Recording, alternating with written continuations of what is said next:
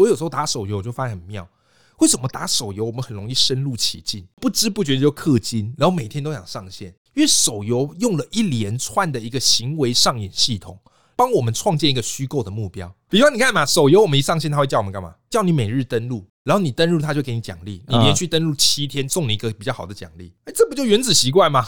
就是你每天持续做，他给你一个奖励嘛。然后再来哦，你在手游里面，你做每一件事情都可以看得到反馈。我打一个魔王，哇，经验值喷出来，level up，砰砰砰，零级变十五级，然后你就会看到自己的一个成长跟改变。嗯，所以有时候你为什么会觉得说，哎呀，这个人生很无聊？很简单，你要想办法去为你的人生寻找到意义。你要知道一件事，我们人跟其他动物很不一样的地方是，我们人是非常善于找到意义的，我们很容易去对万事万物赋予意义。所以，如果你对这个世界你赋予的意义是努力也没有用。我跟你讲，这个世界就会符合你的所创造的意义。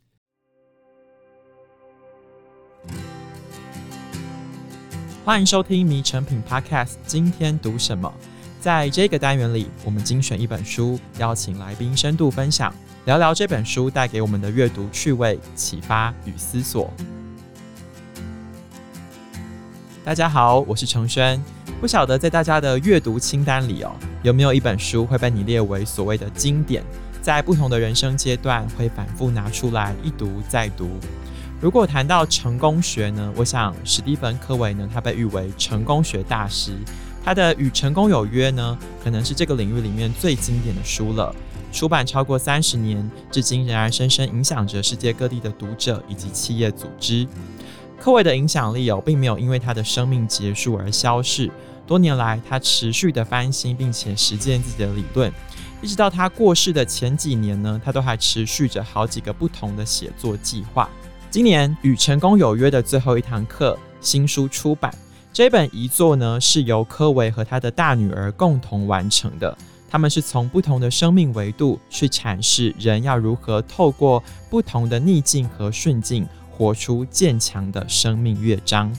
今天很开心，我们的节目能够和欧阳立中老师合作，邀请到欧阳老师来和我们分享这本书带给他的收获和启发。老师你好，Hello 陈轩，Hello 各位听众朋友，大家好，我是欧阳老师。就如同刚才一开始开场提到的，柯维他真的是一个很多产的作家，哦，对，然后又有这么多的演讲跟分享。那你觉得这一次这一本《与成功有约》最后一堂课有什么不同的地方？嗯，好，因为其实我是他的一个忠实读者，好，他《与成功有约》我就读了好几次，还曾经做过读书会。还有把它变成线上的说书音频，回响都非常好，因为他所提出来的这些创建，对于我们人不管是家庭啊、工作啊，或是人生，都有非常大的帮助。嗯，那这一本哈，就是与成功有约最后一堂课，我当时看到我就觉得很纳闷，我想说，诶，他老人家不是已经过世了吗？诶，怎么还有这本书？后来发现，哎，原来是他有部分的过去的作品，还有他女儿好跟他合写完这本书，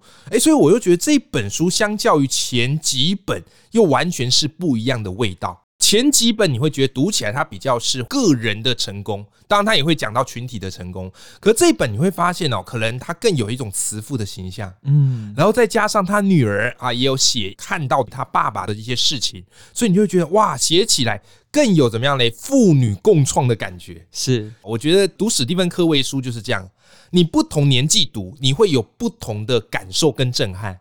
像我前几年，因为那时候在打拼事业，所以你在读史蒂芬·柯维，你就说对对对，人生就这样冲冲冲。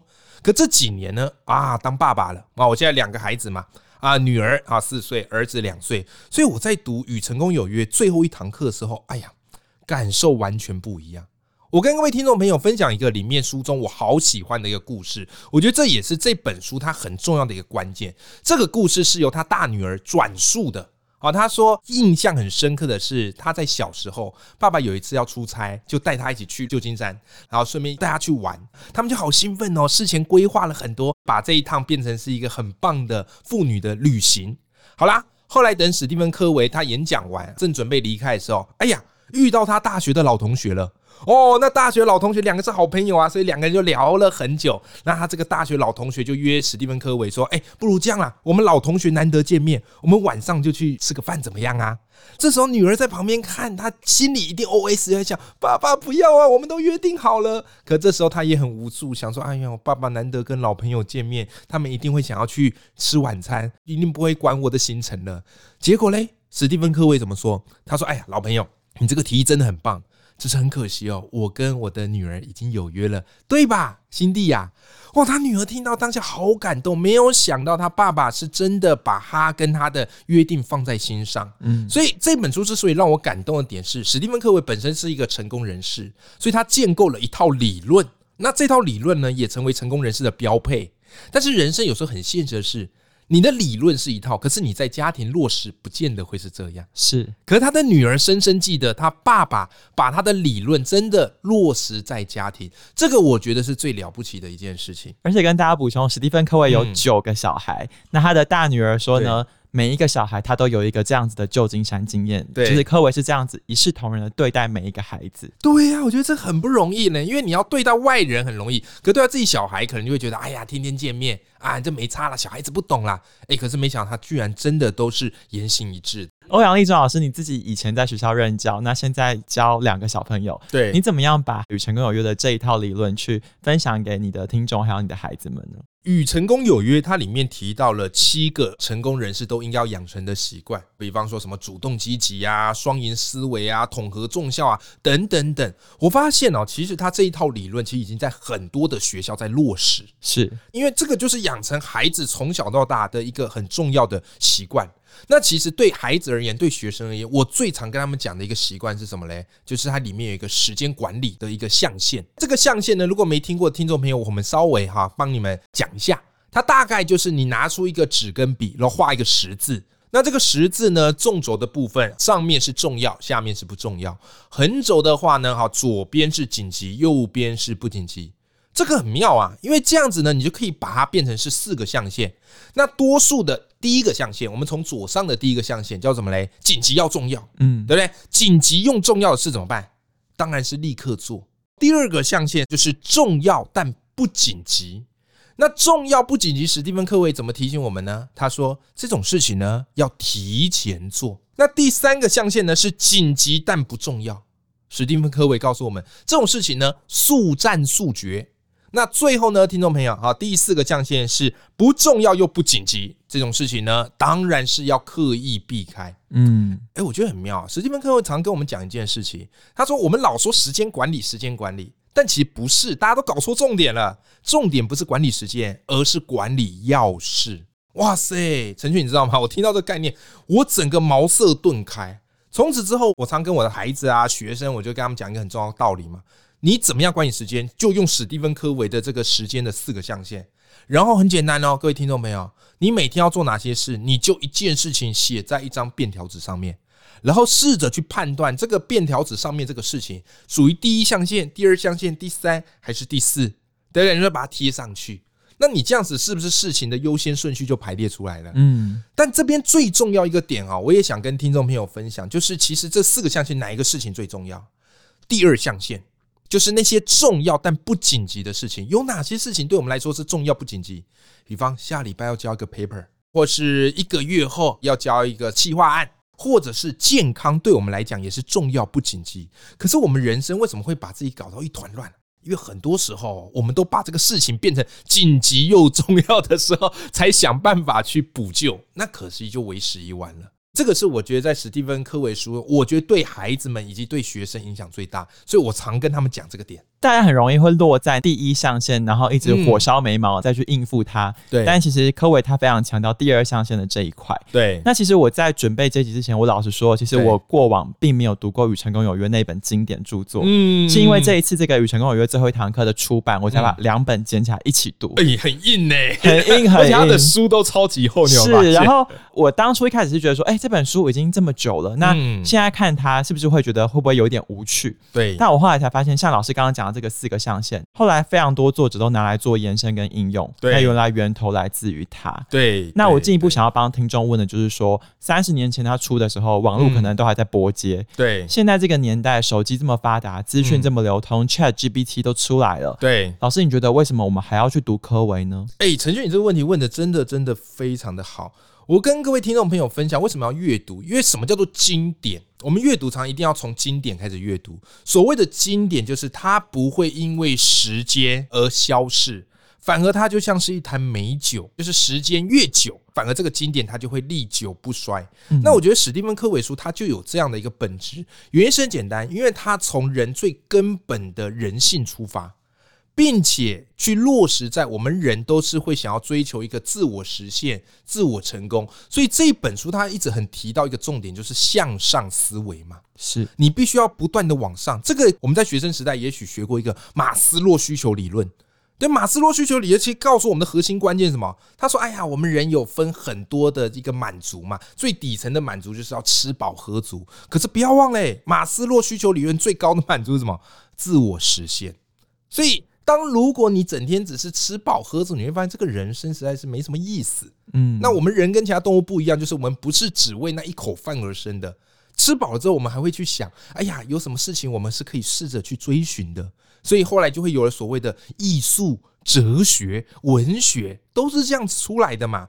那史蒂芬·科维的书，它就有这样的一个意义。他这样让你吃饱喝足后，你会去想我要怎么样，我才有机会成为一个更好的人。而我后来发现，成为更好的人，他其实是有一些基本的通则的。嗯，所以这七个原则，我相信不管是哪一个时代，你想要成为一个有影响力的人，你想要让自己的人生活得有意义，它绝对都会适用，绝对不可能被任何 AI 取代。甚至我怀疑哦，你假如啊，刚刚你有提到最近不是那个什么 ChatGPT 很红。你搞不好输进去说怎么样成为一个成功的人，说不定 AI 给你的答案也跟史蒂芬·科维这个与成功有约有异曲同工之妙。哎，其实就像老师刚才讲的哦，就是在与成功有约最后一堂课里面，科维他要补充，他说马斯洛的这个理论呢，在他晚年他自己有提出一个说法，就是在自我实现的更上一层是自我超越。嗯，就是年纪越大以后，你会越来越在意怎么样去传承、分享。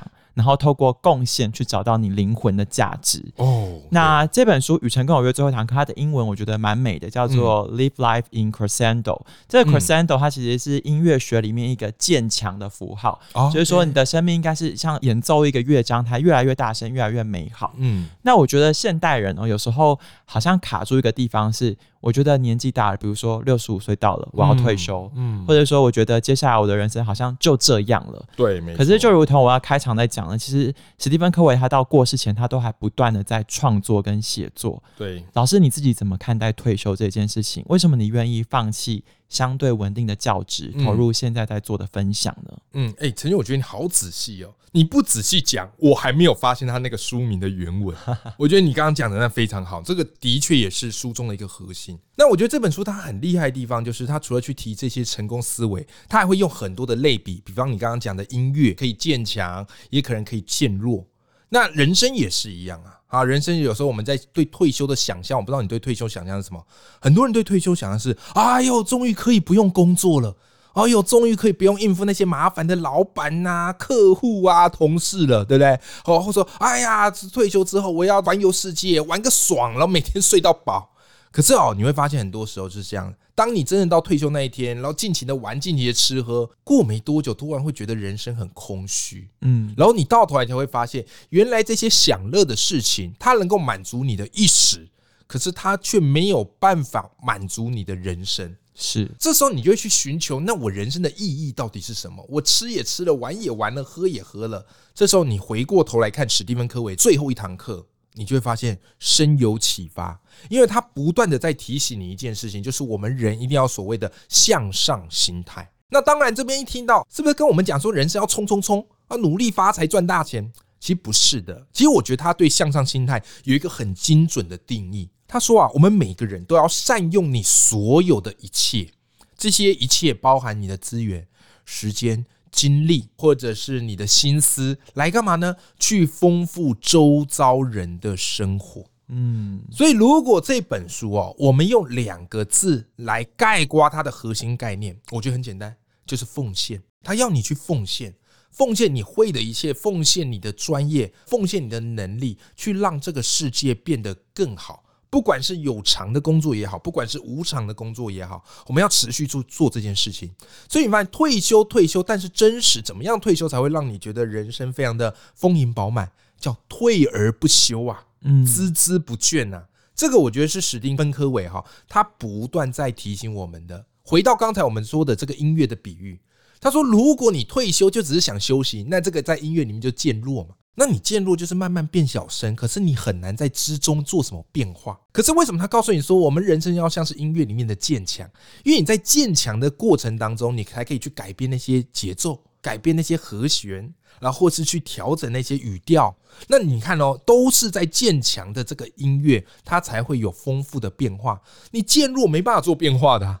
所以，如果人生像是一个乐章，的确，我们有时要渐强，有时要渐弱。但如果可以，永远不要忘了渐强。嗯，我觉得这个也是史蒂芬·科维在这本书给我们一个非常非常珍贵的提醒。我不知道老师你有没有遇过，有时候有听众或是比较年轻的朋友跟你反馈，嗯、现在这世界上很乱啊，很累啊，很烦，嗯、好想要就躺平就好了。对，我觉得要维持一个向上心态其实不容易。老师，你觉得要怎么样一直维持这个状态，维持这个心态，然后找到那个动力？我觉得啦，每个时代都有每个时代要面临的挑战，像是这几年不是很流行躺平主义。什么房价很高啊，物价飙涨啊，然后这个薪资没涨多少。的确，我们会有各种理由来说服自己，觉得啊，这世界不值得，这人间不值得，怎么努力干什么呢？哎，陈轩坦白说，有时候我也会有这样的一个感觉，哎，有时候真的会啦。所以有时候适时的躺平一下，我觉得 OK。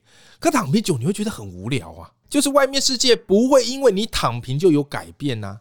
但也许你的力量没有办法去改变这个世界，可是至少你可以改变你的人生，进一步的去影响你的周遭。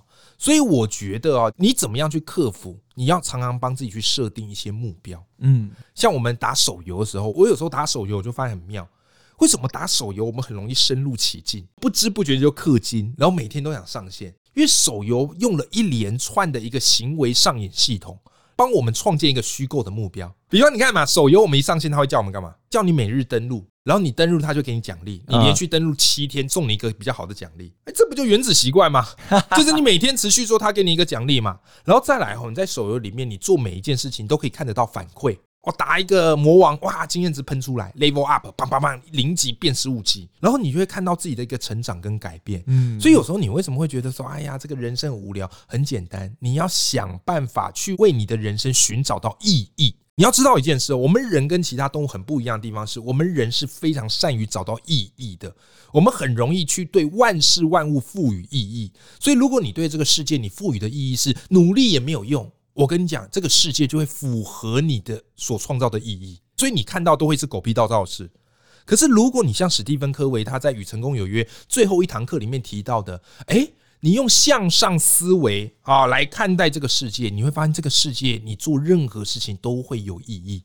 比方今天陈轩，我跟你在这边分享一本书。对，我们很开心的畅聊了半个小时。我们觉得这本书它是有意义的，我们觉得这集节目它是有意义的，因为很多的听众朋友，也许他在工作上不如意，在生活上觉得有点灰心，他会因为听到我们这一集，发现这两个人不知道在嗨什么，对不对？然后瞬间他可能会在迷茫的生活中找到一点点的浮木，嗯，这就是意义。所以这本书，我觉得各位读者朋友、各位听众朋友，你不要把它当做是一本心灵鸡汤。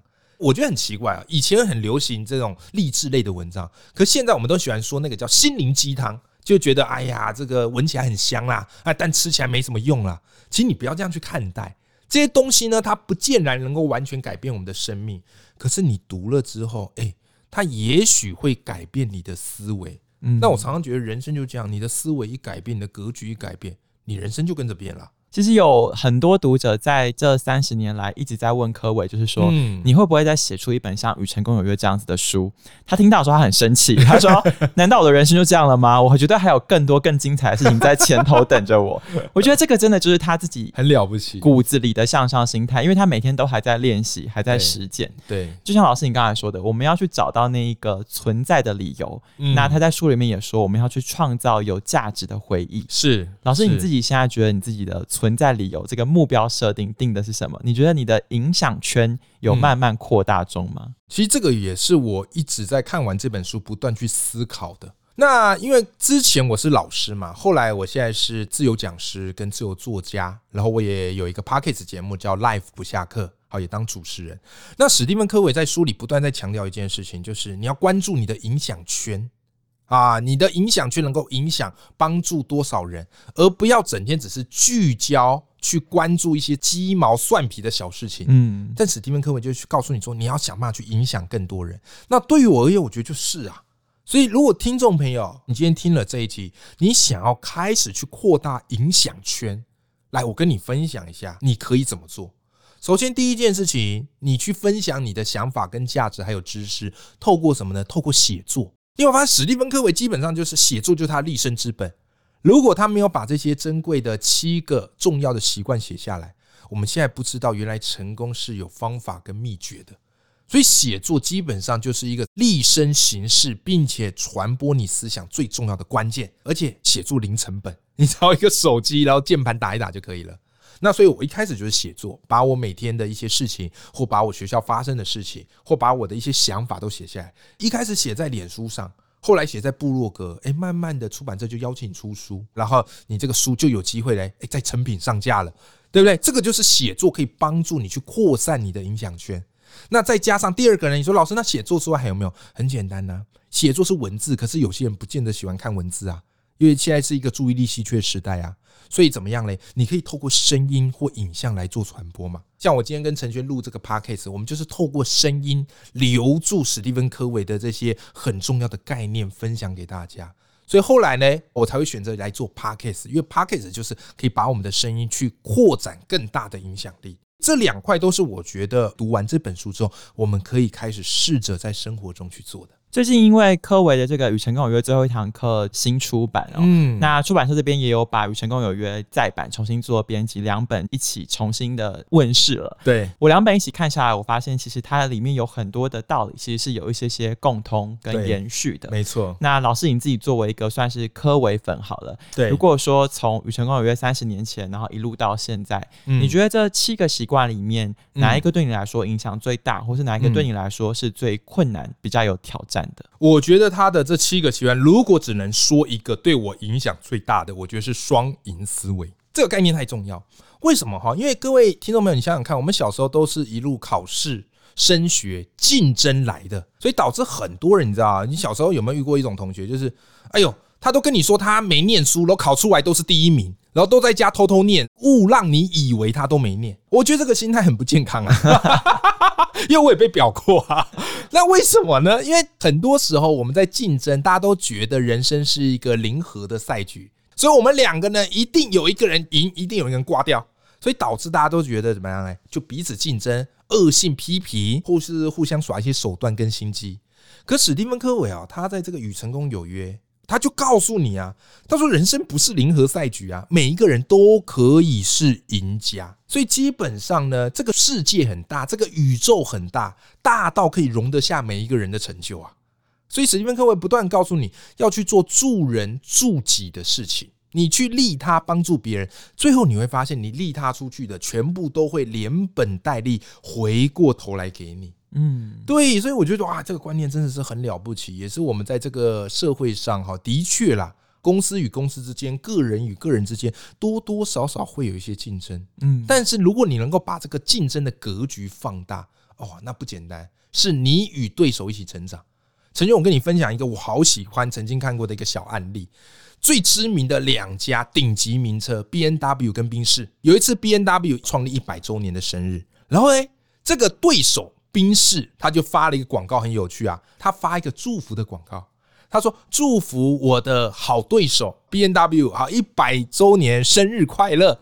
没有你的那几年，我感觉好孤独啊。”哎呦，我就觉得这个就是一个高手对招哈，之间哈彼此也是惺惺相惜哦，这个就是特别的不容易。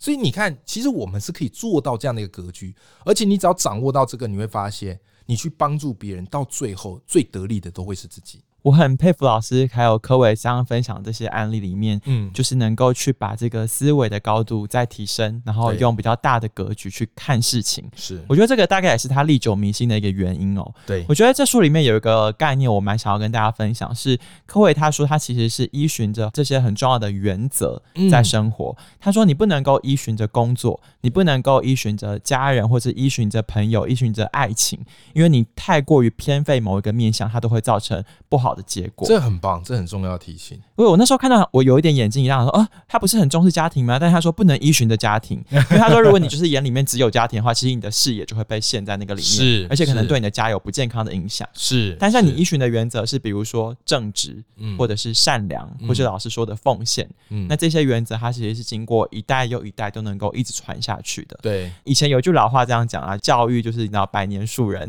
对，那老师，你作为一个老师，如果说我们今天读完了。柯维的《与成功有约》，然后到《与成功有约》最后一堂课，嗯，在最后这个部分，如果有什么是你想要留下来传承下去给更年轻或者是受教于你的人，嗯，你会想要分享的最后一个重点是什么？我觉得你刚刚讲到一个点，我很喜欢，可能会有听众朋友说：“诶，为什么不能依循着家庭，而是要依循原则？”我不知道大家听众朋友有没有遇过一种人，就是可能他带孩子的时候全心奉献，以至于啊，他可能都没有做自己真正喜欢的事情。可是他会有怨，所以他可能孩子长大之后，他就会怎么样来强加孩子说：“哎呀，我我以前这么栽培你，所以你们也要怎么样，你们也要怎么样。”嗯，其实这个就是你过度只把你的精神心力放在家庭，导致你会想要从这边得到一个回馈，进而得到自己的一个成就感。这个其实是一个非常不健康的状态。所以，与其说什么着重家庭也好，还是着重工作也好，其实史蒂芬一再给我们的一个很重要的概念就是。你必须要依循着这些准则，这些准则才是最重要的。最后，我想要跟听众朋友分享一个很棒的重点，就是其实在这本书里面，哈，与成功有约最后一堂课啊，很多人说，哎，他与成功有约有没有一些新的东西？其实有的。他说，人比事重要，这个概念我超级喜欢的。那我具体举一个书中我很喜欢例子，我跟大家分享。他说，史蒂芬科维夫妇啊，他们那时候呢，哈，找了一个人来帮忙盖一个小木屋。这个人是奇普，他承包商负责盖这个小木屋。可是呢，奇普那一阵子状况不是很好，跟老婆离婚了，然后也遇到一些家庭上的麻烦。但是呢，因为有这个工作嘛，所以他还是要跟史蒂芬科维他们保持联系。后来有一次怎么样嘞？哈，他们就是要开一个会，他就找史蒂芬科维来。史蒂芬科维夫妇哦，两个小时的车程来到奇普他那边，然后他们就要开始去聊这个工程以及小木屋的相关状况。结果你知道吗？很有意思的地方是，那这个奇普当然就是要跟他们聊啊，我们这个建筑要怎么弄哈，房间要怎么设计。结果嘞，史蒂芬科维他的太太叫做珊德拉，珊德拉就对他说什么呢？他说：“奇普，我们是为你而来的。”我们知道你最近的状况不是很好，对我们而言，你现在所面对的困难比我们那个小木屋怎么盖怎么盖重要太多了。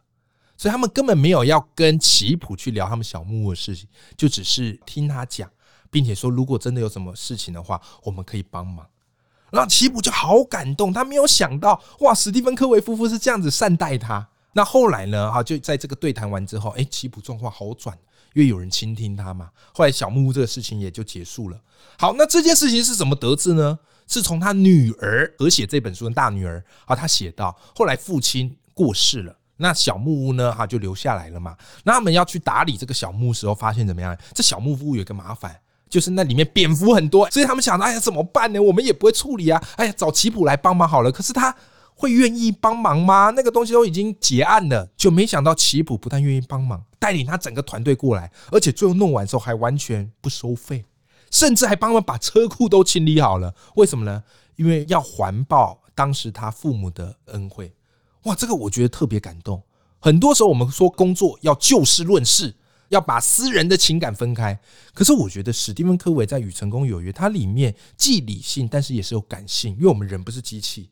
所以他不断提醒我们，有时候人比事还要重要，这一点是我觉得特别珍贵的。我不希望我们学到了很多的成功方法，有了成功的策略，可是却把自己活成了机器人，而忘了我们跟机器人最大差别就是我们能同理，我们能共感啊，我们能苦民所苦，这个是我觉得很重要的事情。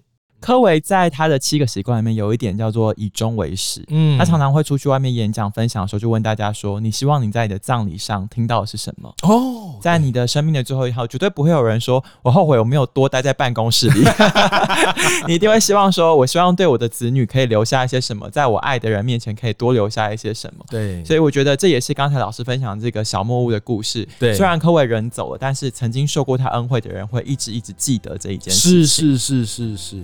在今天节目的最后，我想要跟大家分享《雨辰跟我约》最后一堂课里面，柯维他写了一句话哦，他是这样说的：他说，在刺激与反应之间有一个空间，在那个空间里面，我们拥有选择回应的自由以及力量，成长和快乐就在那一些选择当中。嗯，我觉得今天老师分享的很多东西是给我们的听众朋友一个大大的刺激。是，那大家受到这个刺激之后，你怎么样选择？你决定怎么样回应？那可能就可以决定你的人生会往哪一个方向前进。嗯，希望今天的节目呢，可以带给大家一些些启发。透过经典好书《与成功有约》，还有最近出版的《与成功有约》最后一堂课，你可以重新定位自己的人生地图，找到自己生命乐章里面那一个坚强的力量。欢迎你到你附近的成品书店，或是点击我们这一集的节目简介成品线上连接，可以找到这一本《与成功有约》最后一堂课。如果喜欢这一集的节目内容，请订阅迷成品 Podcast 频道，在收听平台给我们五颗星。谢谢大家的收听，也谢谢欧阳立中老师，下次见，拜拜，拜拜。